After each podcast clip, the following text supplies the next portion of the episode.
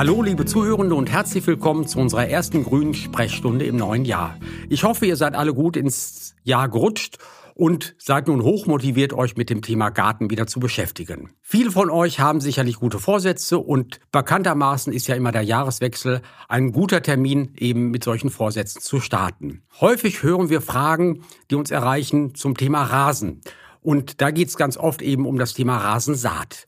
Bevor ich aber ein bisschen was dazu sagen werde, welche Rasensaat idealerweise gewählt werden sollte, vielleicht ein paar Worte zu meiner Person, vor allen Dingen interessant sicherlich für die, die neu sind hier. Ich bin Werner, ich bin in einer Gärtnerei aufgewachsen, habe eine gärtnerische Ausbildung absolviert, Gartenbau studiert und bin nun seit 15 Jahren für Compro tätig, kümmere mich dort in der Fachberatung um die Fragen, die uns erreichen, manchmal per Mail, aber auch per Instagram oder Facebook.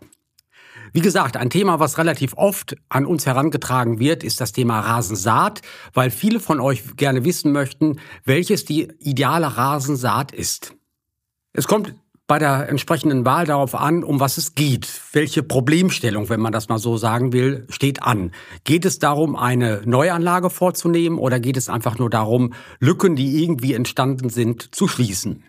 Als erstes schauen wir auf die Lücken. Wenn es darum geht, eben diese Lücken nach, in diesen Lücken nachzusehen, dann gibt es eine spezielle Nachsaat für eben diese Bereiche. Das ist beispielsweise die Compo Turbo Nachsaat.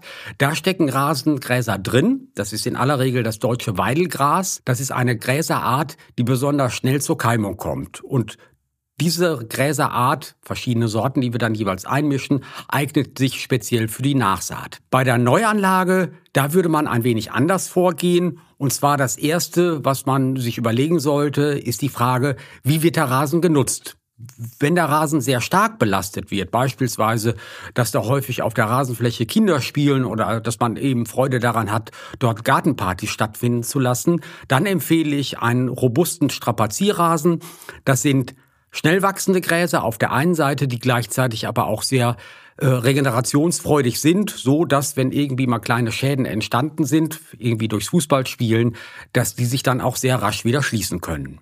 Und auf der anderen Seite geht es manchmal auch um den Standort. Es gibt Problemstandorte und da sollte dann eine spezielle Rasensaat für verwendet werden. Was man generell sagen kann, Rasengräser lieben Licht, lieben Sonne. Manchmal ist es aber so baulich bedingt oder auch durch den Baumbestand, dass es einfach ein etwas schattigerer Standort ist.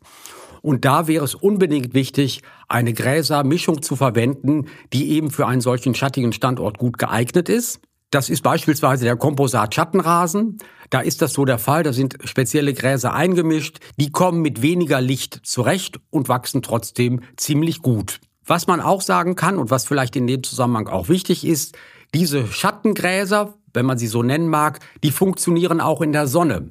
Andersrum, Gräser, die eigentlich für die volle Sonne gedacht sind, die funktionieren im Schatten nicht gut. Und schließlich, auch das kann durchaus in den nächsten Jahren ein Thema werden, was immer wichtiger wird, äh, Standorte, äh, die voll in der Sonne liegen, wo man weiß, da ist der, trocknet der Boden auch sehr schnell aus. Da ist es ratsam, einen Trockenrasen auszusäen. Das sind ganz spezielle Rasengräser, die besonders tiefgehende Wurzeln bilden. Die Wurzeln reichen durchaus bis 80 Zentimeter Tiefe. Und dann, wenn die Rasenpflanzen sich einmal etabliert haben, eben auf diese 80 Zentimeter, ist es dann so, dass diese Rasengräser deutlich widerstandsfähiger sind, weil sie eben aus dieser äh, großen Tiefe äh, noch das Wasser ziehen können, auch die Nährstoffe ziehen können. Und wenn es dann mal längere Trocken- und Hitzeperioden gibt, sind einfach diese Rasengräser dem besser gewappnet und überstehen dann diese Hitzezeiten deutlich besser. Also, bevor man zu einem Rasenprodukt greift, sollte man einmal für sich überlegen, wie ist da äh, die Situation vor Ort, was ist der Wunsch, um dann entsprechend das richtige Produkt einzukaufen.